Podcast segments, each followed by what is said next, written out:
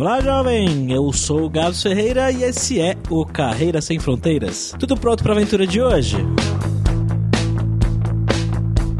E a gente vai conversar com um cara aqui de São Paulo, capital, o Renato. Ele fez desenho industrial na Mackenzie o primeiro trabalho dele foi numa fábrica de brinquedos, olha só. Depois ele teve oportunidade de fazer o intercâmbio, foi para a República Tcheca, passou um tempo na Alemanha. Lá na Europa ele encontrou um professor do Mackenzie e acabou indo morar em Londres. Foi para passar alguns meses e ficou seis anos. Trabalhou em hostel e depois de um tempo lá meio perdido na carreira, resolveu fazer mestrado. Apesar de ter se formado aí em desenho industrial, nunca trabalhou com design nem nada parecido. Mas ele passou por alguns lugares legais, inclusive ele trabalhou na empresa que fez o Angry Birds, sabe aquele joguinho? E trabalhou com licenciamento de produtos promocionais. Então, o ovo da Lacta, o Kinder Ovo aqui no Brasil, ele que trabalhou para licenciar esses produtos aqui no Brasil, entre outras coisas, é claro. Mas olha que legal. E hoje o Renato tá vivendo em Bangkok. Então, vamos ver como é viver nessa cidade que, segundo ele, é muito parecida com São Paulo. vamos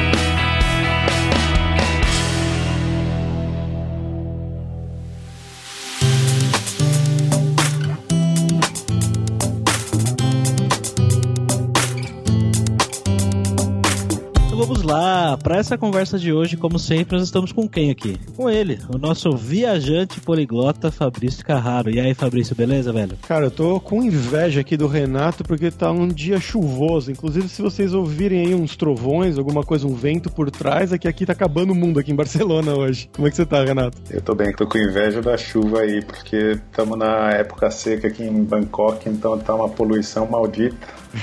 Então, se puder mandar uma chuva, se quiser trocar, tô trocando agora. Mas estamos bem.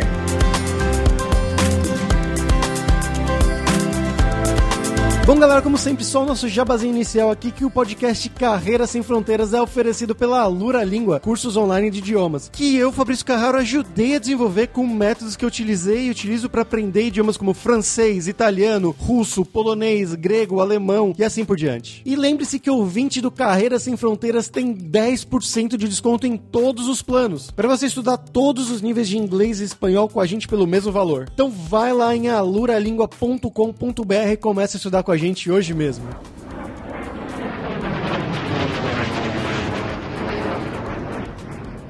Bom, Renato, como sempre para começar, eu queria que você contasse para o nosso público um pouco mais sobre você, né? Então, de onde que você é no Brasil? Qual que é o seu background de formação, de estudos, de trabalho, né, de carreira e como que você foi parar aí na Tailândia, cara? Bom, eu sou de São Paulo, capital. Eu fiz desenho industrial no Mackenzie. Daí, quando me formei, foi aquela padrãozinho, você se forma, estágio que te prometeu uma vaga, te manda embora, daí eu tava procurando emprego e consegui uma chance de fazer um intercâmbio cultural na República Tcheca. Juntei a família e falei, bom, tá na hora de ir pra Europa, sempre tive o sonho, desde que eu tinha, sei lá, uns 17 anos eu queria sair. Consegui a oportunidade, sem formado, sem emprego, sem responsabilidade, vamos lá. Daí da República Tcheca eu fui pra Alemanha, passei um mês lá e sem querer eu consegui um curso com um professor meu do Mackenzie. Ele foi para Londres fazer um curso de branding de uma semana e ele me convidou, falou, bom, você já tá na Alemanha, por que, que você não vai para lá? E eu fui para passar uma semana e eu acabei passando seis anos.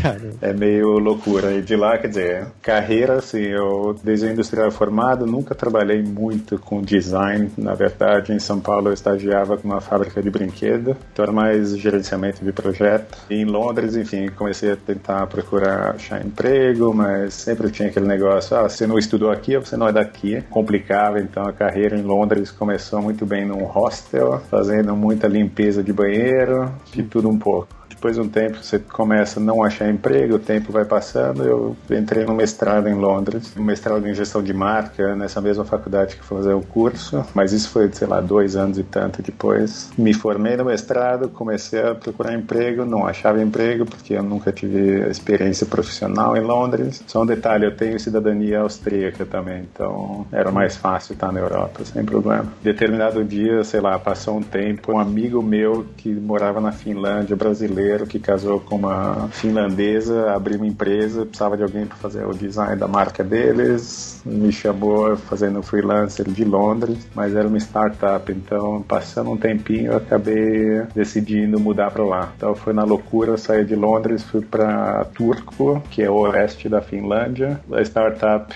que era tipo entrega de alimentos. Né? Você fazia um planejamento alimentar, você recebia todos os produtos em casa. Passou um ano a empresa faliu, eu também na procurando emprego lá, perrenguinha, não achava até que esse mesmo amigo meu que me chamou para essa empresa, ele saiu antes e ele começou a trabalhar no Angry Birds que é finlandesa. Daí, como eu tinha trabalhado com brinquedo no Brasil, licenciamento, me recomendou, então eu trabalhei no Angry Birds fazendo licenciamento e gerenciamento de produtos alimentícios e promocionais. Só para constar, esse Angry Birds tá falando do jogo mesmo? Do jogo mesmo, é uma empresa ah. finlandesa, chama Rovia. Não tem muita gente que sabe que é da Finlândia, mas acho que tava muito inverno lá, o pessoal não tinha que fazer, decidiram jogar uns passarinhos nos porcos.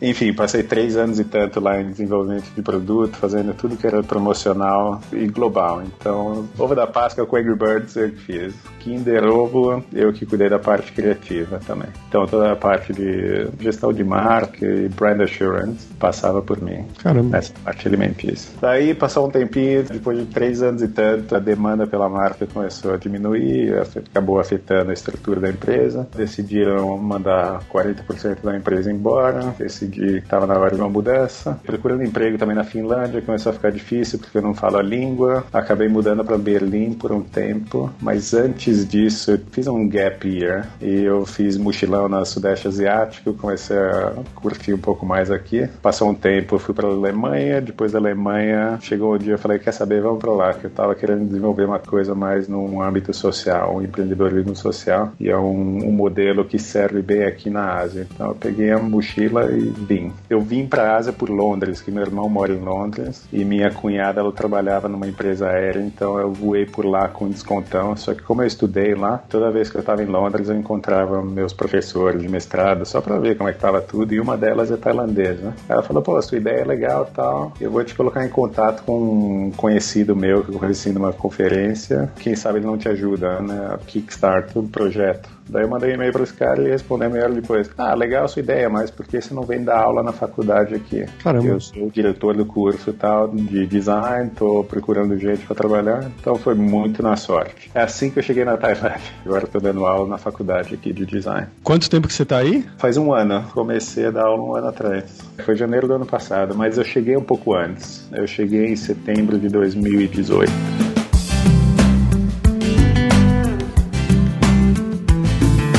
Como é que foi o choque cultural quando você chegou aí? O que você sentiu de mais diferente aí na cidade, das outras cidades que você passou? Na verdade, foi um choque familiar, porque Bangkok é uma São Paulo, é exatamente igual. Tem umas horas que eu não sei onde eu tô. Só que é um choque reverso, né? que eu morei em Londres, Inglaterra, né? Morei na Finlândia. Então são países mais organizados, bem mais civilizados. Daí de repente eu tô em Bangkok, que é um não é um passo atrás, vai, que eu sempre gosto de olhar para frente, mas é extremamente familiar. Tá numa São Paulo que eu não entendo a língua e eu não consigo ler nem escrever e nem me comunicar no dia a dia, mas é muito familiar. Tem essa parte de trânsito, é uma loucura, multidão. Na Finlândia você podia andar por um quilômetro sem ver ninguém. Aqui é impossível isso. Mas é uma coisa que eu tava sentindo falta, na verdade. Eu tava procurando muito tempo emprego na Finlândia. Quando eu saí de lá, eu falei, acho que eu tô precisando lembrar o que, que é ser gente, comunicar porque é um povo na Finlândia, é um povo muito fechado. Né? Eu comecei a sentir um pouco falta disso e acaba sendo acolhido aqui na Tailândia. Tem similaridade muito. O pessoal é muito simpático, acolhedor, eles são curiosos, eles querem tentar falar com você. Então é bem legal. Estou me sentindo extremamente em casa, mas do outro lado do mundo.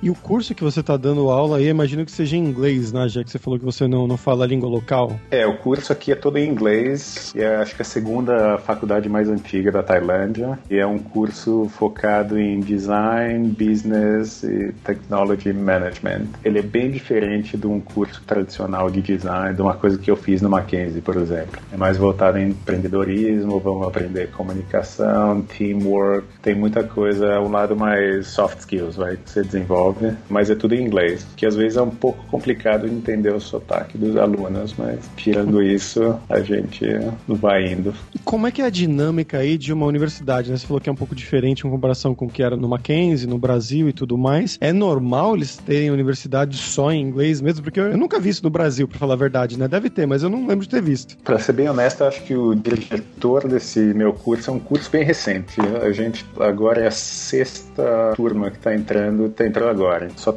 tiveram seis anos desse curso e eu acho que é bem uma coisa um pouco experimental, que eles estão tentando empurrar um pouco o pessoal para pensar um pouco diferente. Tem um lado da Tailândia, esse é meio crítico, mas eu fico olhando para quem veio da Finlândia, que tudo é bem organizado, o pessoal olha mais para frente. Aqui é um pessoal mais, entre aspas, gigantes, é um pouco mais relaxado. Hum. Então vai indo. O pessoal trabalha na empresa da família ou conhece alguém, tem aquele esqueminha, o QI, né? Quem indica, então. Eu não sei, eu sinto que é um pouco mais, o pessoal é bem mais tranquilo, um laid back legal. E tendo um curso assim, toda vez, a gente teve o, vamos chamar um mini vestibular entrevista aí no sábado. O meu diretor, ele fez questão de chamar, porque a equipe toda tem um escocês, um dinamarquês, um italiano, tem eu, tem um alemão, então ele está tentando fazer um curso bem internacional para ser tá um pouco além do que é hoje uma Tailândia num geral, véio. Eu não sei te responder, esse curso sempre foi em inglês desde o começo mas é uma coisa que ajuda o pessoal, força mais pelo lado de comunicação. Eles têm que se virar para falar com os professores, inclusive. Entendi. E eu tenho até uma brincadeira que eu pego, se eu pegar o celular, eu toco. Quando os alunos começam a falar muito tailandês, eu coloco no Google Translator. Hum. I don't speak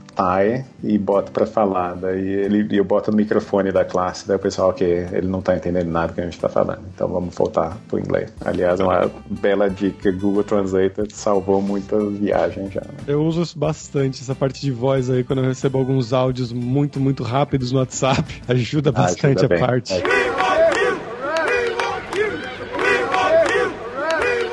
Mas por que, que você acha que a empresa te contratou, né? Quais eram as habilidades que você tinha, que eles buscavam, que eles esperavam de uma pessoa de outro lugar, né? De outro país, de outra cultura? Bom, primeiro, para ser bem honesto, o mestrado que eu fiz em Londres era bem reconhecido. Então, é um dos primeiros cursos que trouxe design management. Então, já dá um diferencial estudar fora. Segundo, o Angry Birds não deixa de ser um carro-chefe no currículo. Eu também passei por muito tempo num hub de startup na Finlândia. Então, o pessoal acho que isso tem muito a ver com o curso, empreendedorismo, aquele mindset mais de vamos resolver problema e aprendendo durante o processo, do que sentar o professor ficar dando aula, aquela palestra que ninguém presta atenção, nem o professor, uhum. e o pessoal só copiando. Tem um diferencial, você consegue entender, como eu te falei, da cultura local, que o pessoal é um pouco mais, ah, tudo bem, deixa a vida passar, tá indo tranquilo, para dar uma acelerada. Do meu lado pessoal, eu não gosto de falar, ah, cheguei aqui tem que ser desse jeito porque funciona lá. Na Finlândia funciona assim, então tem que ser igual na Tailândia. Eu acho que tem esse lado cultural que você tem que respeitar também. Não pode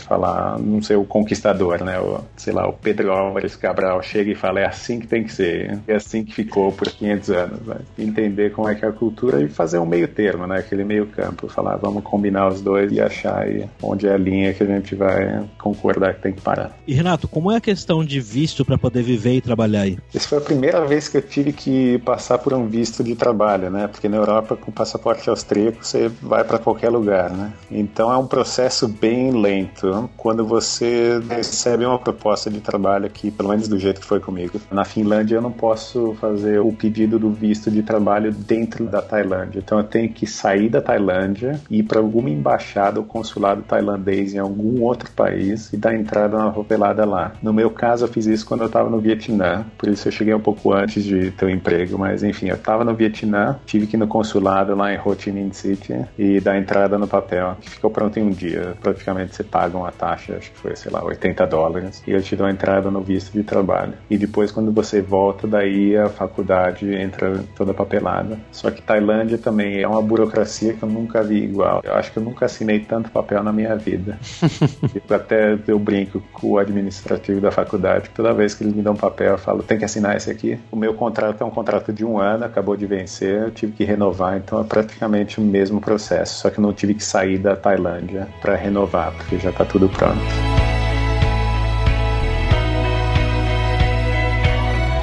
Como é que foi esse começo chegando aí, né? Esse processo todo de arrumar casa, alugar um lugar para ficar e tudo mais. Eu tava no Vietnã, comecei a procurar casa online, né? Falei, vamos achar, sei lá, o pessoal tá me dando umas dicas para onde vai e eu via Facebook mesmo. É um condomíniozinho pequeno, daí tinha uma foto, 10 mil baht, que eu não sei quanto vai dar isso, a partir de 10 mil. Daí comecei a escrever um, no bate-papo lá no chat e o cara me respondeu, não, mas é 15 mil. Aí eu falei, não, sua foto tá falando que é 10 mil, não, é 15 mil porque você é estrangeiro, a gente precisa começar a arranjar alguém que fala inglês para poder cuidar de você. Eu falei, não, mentira, né? Pelo amor de Deus. Então, sempre tem esse lado do golpe. No meu caso, daí eu falei, bom, vamos voltar. Voltei do Vietnã, pisei aqui e foi meio uma época que eu, sei lá, teve um vírus louco que eu peguei no Vietnã, eu tava meio zumbizão e eu comecei a andar pela região aqui, eu falei, quero arranjar uma casa que tem que estar tá nesse budget. Então foi literalmente uma loucura. Eu não sabia direito onde eu tava. Tinha uma amiga minha tailandesa, que a cunhada dela morava no fim da rua da onde eu tô agora. Ela falava, ah, vamos visitar ela ali. Eu andando que nem um zumbi na rua, eu tava com 39 de febre, sei lá o que que é. Situação, eu vi um cara.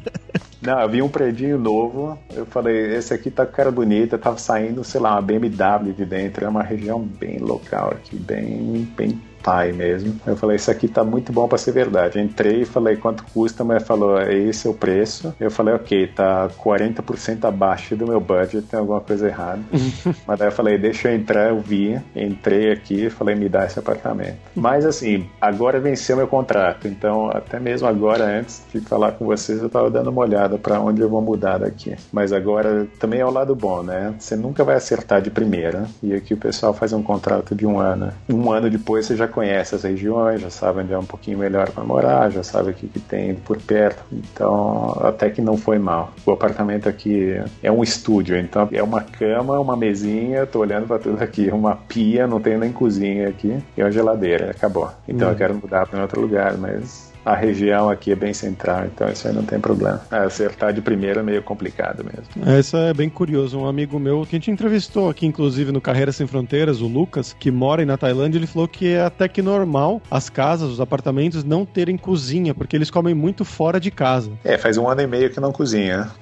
Caramba. O que é bizarro, porque na Finlândia eu estava trabalhando numa startup do ramo alimentício e eles pagavam no começo para mim parte do meu salário vinha como produto. Então eu aprendi a cozinhar, eu cozinhar, adorava cozinhar. Daí eu cheguei aqui e falei, ok, estranho. E em julho do ano passado eu fui pra Finlândia de novo. Fiquei na casa de uma amiga minha, ela falou, ah, vamos cozinhar aqui, não sei o que. Eu falei, tá bom. Ela falou, corta aí a couve-flor. Eu peguei a faca, foi parecer que eu tava inventando a roda. Quando eu cortei, eu falei, nossa, como é legal isso aqui. Não acredito um que é Não, mas aqui eu saio de casa, custa 50 baht o meu jantar normal, é 7 reais, nem isso. Tá tranquilo. E, e eu gosto muito da comida local aqui, então até um lado bom. Só que acho que vai chegar uma hora que vai cansar. Por isso que é bom até mudar para um lugar que tem uma cozinha, né? Qualquer coisa a gente faz um macarrão aí. Американская фирма Transceptor Technology приступила к производству компьютеров «Персональный спутник». Agora vamos para o nosso momento viajante poliglota com o Fabrício Carraro, que conhece Bangkok? Cara, eu comprei a passagem mês passado. Aliás, esse mês, começo desse mês, comprei as passagens para Tailândia. Vou passar lá em abril, durante o ano novo tailandês. Eu vou visitar esse meu amigo, o Lucas, e conhecer, viajar um pouco pelo país, né? Norte, Sul, Norte Chiang Mai, Bangkok e depois as ilhas no Sul, que eu tô bem, bem empolgado para ver como é que vai ser isso daí. Falam que é são maravilhosas, né? Filmaram o filme do Leonardo DiCaprio, se não me engano, foi filmado lá, aquele A Praia. E a coisa cultural de hoje é que eu vou exatamente pro Ano Novo Tailandês, que é em abril, para quem não sabe. Esse ano vai ser no dia 15 de abril. Tem uma cultura, uma tradição do Ano Novo Tailandês que eles vão e jogam água, né? Fazer uma guerra de água entre a cidade inteira. Então todo mundo, você sai na rua, você tem que atirar, comprar aquelas arminhas de água, bexiga. Você viu isso daí já, Renato? Eu passei ano passado por isso numa ilha que chama Koh Chang,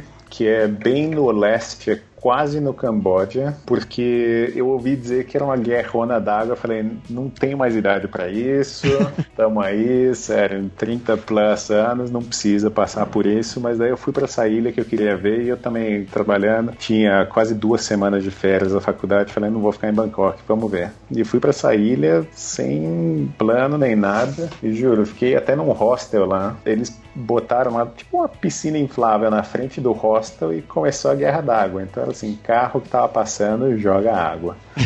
Moto que tá passando, joga água. O pessoal que tá andando, joga água. E é muito louco. E o pessoal do carro, nas caminhonetes, com água, só que não é só água, tá? Dica: eles botam um cubo de gelo dentro, mas não é um cubo do tamanho da piscina lá.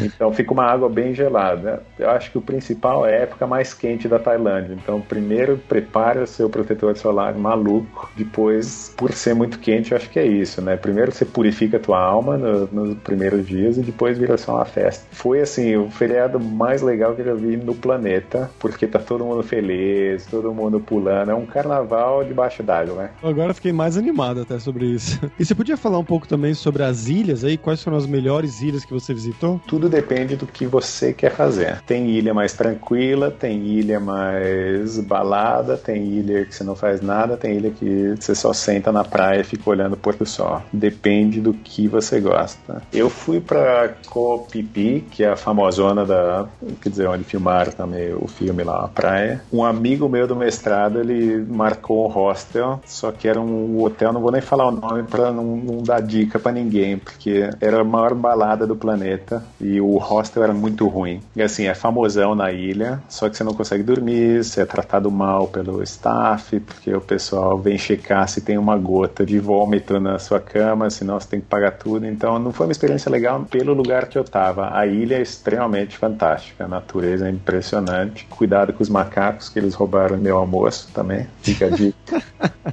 então não é só no filme. Como né? é que é? É, não, o macaco pulou no, no, barco que a gente tinha o nosso saquinho com o almoço, que era um noodles qualquer. O macaco pulou no barco, daí o pessoal começou a correr, ele pegou a sacola e saiu correndo, a sacola bateu na beira do barco, virou, espalhou todo o macarrão na praia. Putz. E daí vieram, acho que, sei lá, 50 macacos pegar o macarrão, todo mundo, nossa, que legal, olha quantos macacos.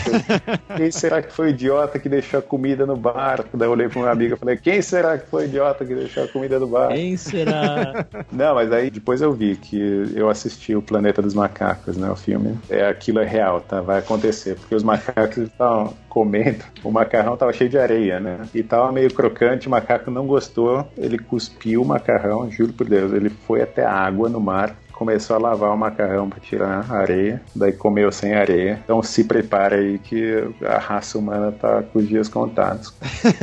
Caesar. Caesar. Caesar comeu meu macarrão.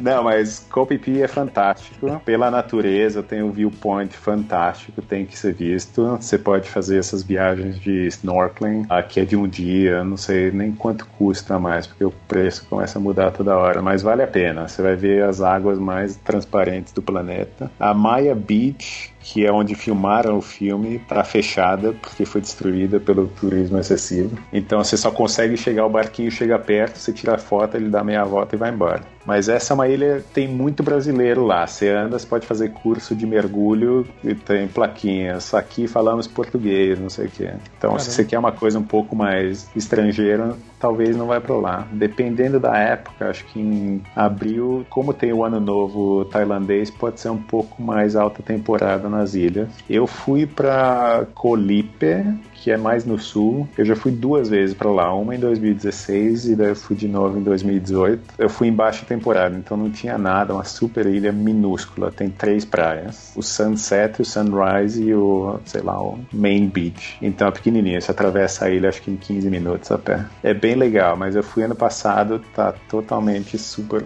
povoada de turista agora. Então não sei. Tem o um lado eu quero recomendar tudo para todo mundo, mas tem outro lado eu quero preservar a paz do planeta.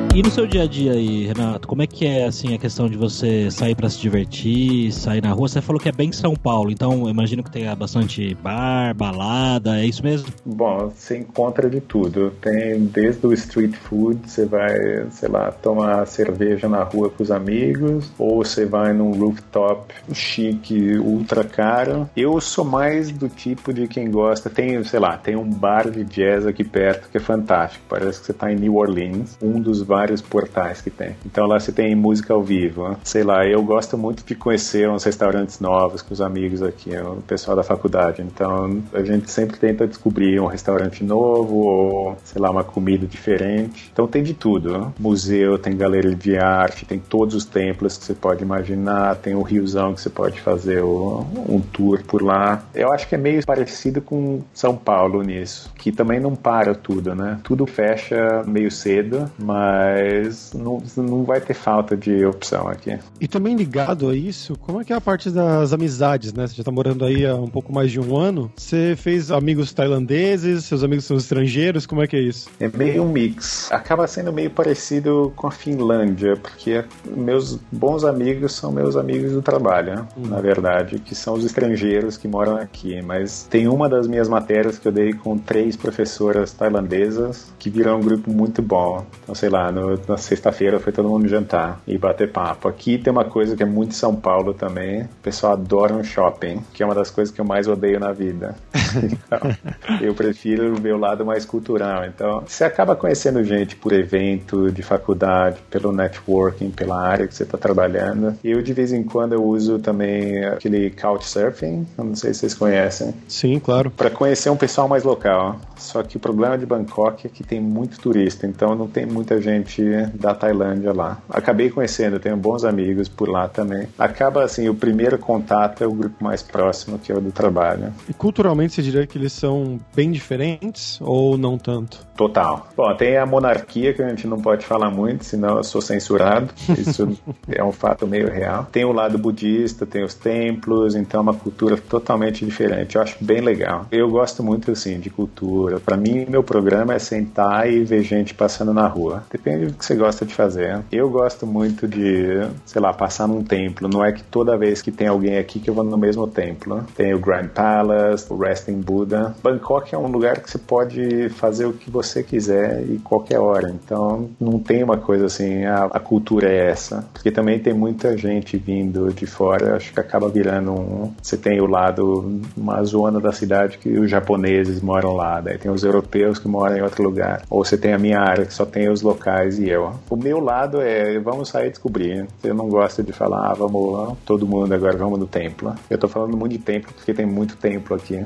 Ô Renato, agora uma curiosidade minha. Uma coisa que eu já ouvi falar algumas vezes e acho que talvez o ouvinte já deva ter ouvido falar algo parecido também, é que aí na Tailândia, especialmente em Bangkok, parece que tem uma cultura muito forte com relação a pessoas transexuais. Tem gente que vai daqui pro Brasil ou de outros países até aí até para fazer cirurgia, que parece que é, é, é, referência. E você percebe isso aí na sociedade, de alguma forma? Isso realmente é, é claro ou é mais uma coisa que chega pra gente e não é tão assim? Eu vou passar minha interpretação, tá? Eu acho que, como é uma sociedade budista, o budista muito respeita, é individualista, cada um faz o que quiser e é o respeito ao próximo. Eu acho que isso ajuda. Eu posso estar 200% errado, mas eu acho que isso ajuda. Então, ninguém se importa, na verdade. Não tem esse estigma que o pessoal fala, nossa, o que, que é isso? Olha aquele cara, olha aquela não sei o que. Eu acho que isso é legal aqui. Tem um respeito muito grande pela individualidade. Você pode fazer o que você quiser aqui. Claro que passa uma imagem, acho que para o mundo, que é assim, tem algumas cidades, tem algumas áreas em Bangkok que você vai, que é claramente é um turismo sexual, que para mim, ao meu ver, é uma coisa muito triste. Mas é uma opção de cada um. Então, se o pessoal falar é isso que eu quero fazer da vida, então beleza, tô respeitando. Mas tem o lado, né? Você fala, ok, o pessoal vai para lá só para isso. Que eu comparo erroneamente com Amsterdã, que é uma cidade incrível, mas o pessoal só vai lá pelas drogas e pela prostituição. Eu, eu falo, eles vão para lá pelo motivo errado. Eu acho que faz parte de uma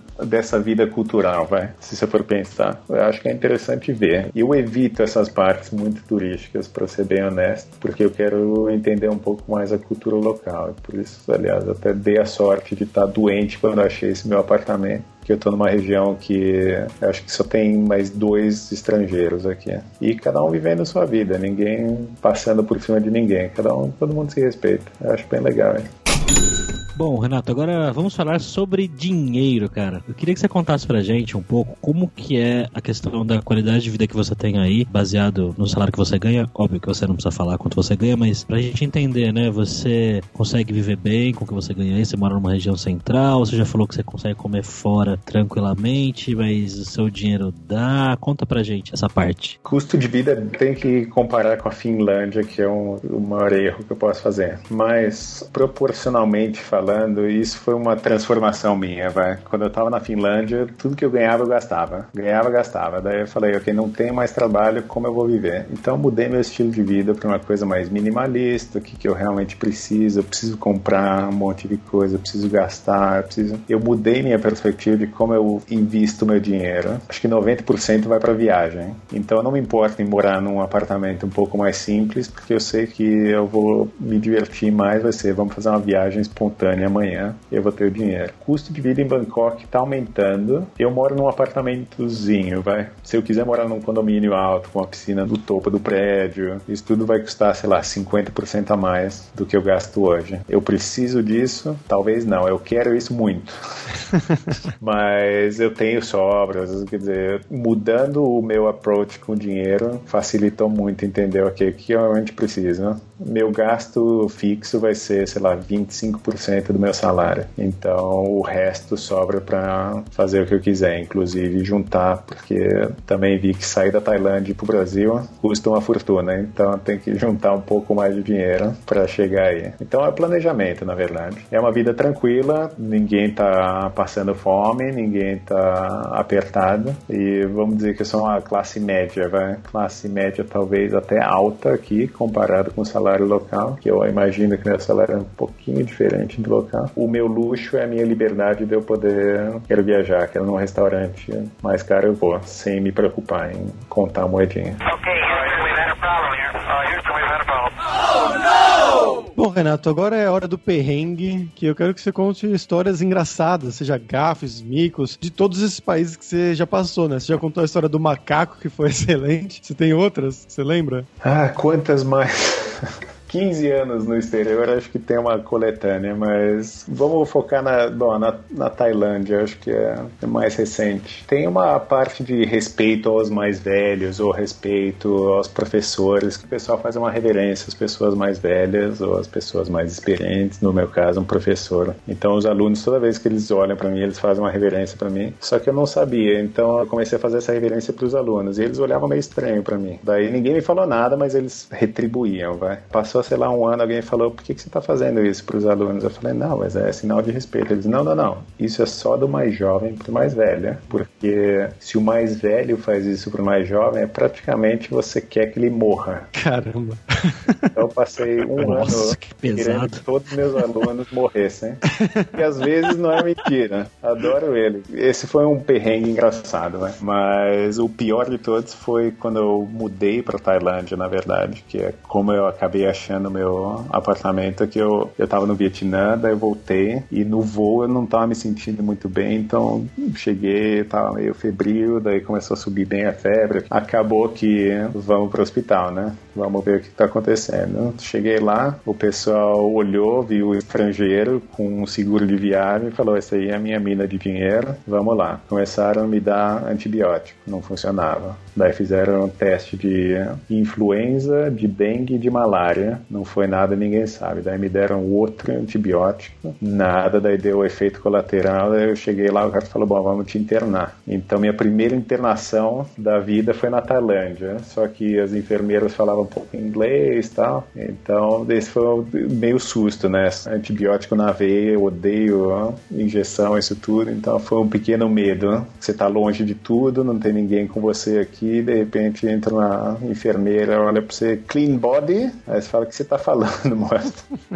você não pode tomar banho, não tá entendendo, não sabe quando vão te liberar, e pior disso tudo é porque como eu tava com o seguro de viagem, o pessoal sabia que o meu seguro ia pagar qualquer coisa, então eu praticamente fui um refém dentro do hospital, eles não me deixavam sair enquanto o meu seguro não liberasse o pagamento. Caramba. Esse foi um pouquinho tenso, mas tá todo mundo bem. Família ficou meio tensa e eu fiquei mais tenso, mas tudo passa nessa vida. E o macaco, obviamente, aquele macaco que eu não vou esquecer. Esse de macaco, esses dias eu vi um, um vídeo que era um compilado só de macacos causando. Então, tirando roupa das pessoas, roubando boné, roubando comida. E roubando comida tem um monte, né? Acho que eles estão acostumados já a fazer isso. Se você olhar bem, deve ter eu lá num desses vídeos, provavelmente.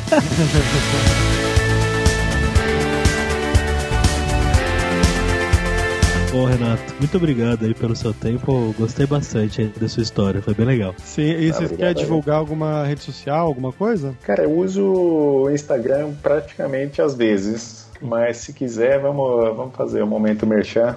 Arroba Renato Kern, K-E-R-N. Tá sempre lá com umas coisas bem aleatórias. Hoje eu postei a minha visão do Blade Runner, versão Bangkok. Então vocês podem ver que a poluição tá chegando. Mas bem otimista o Instagram. Divirtam-se. Aí tá aí na descrição.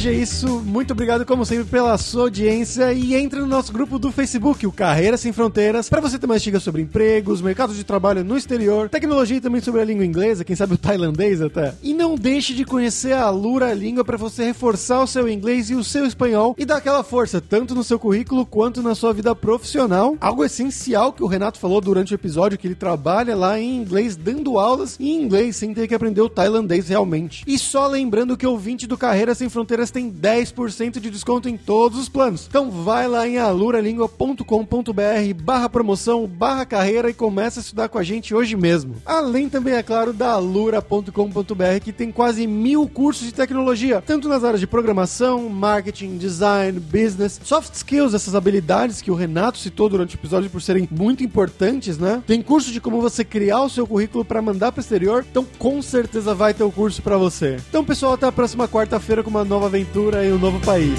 Tchau, tchau.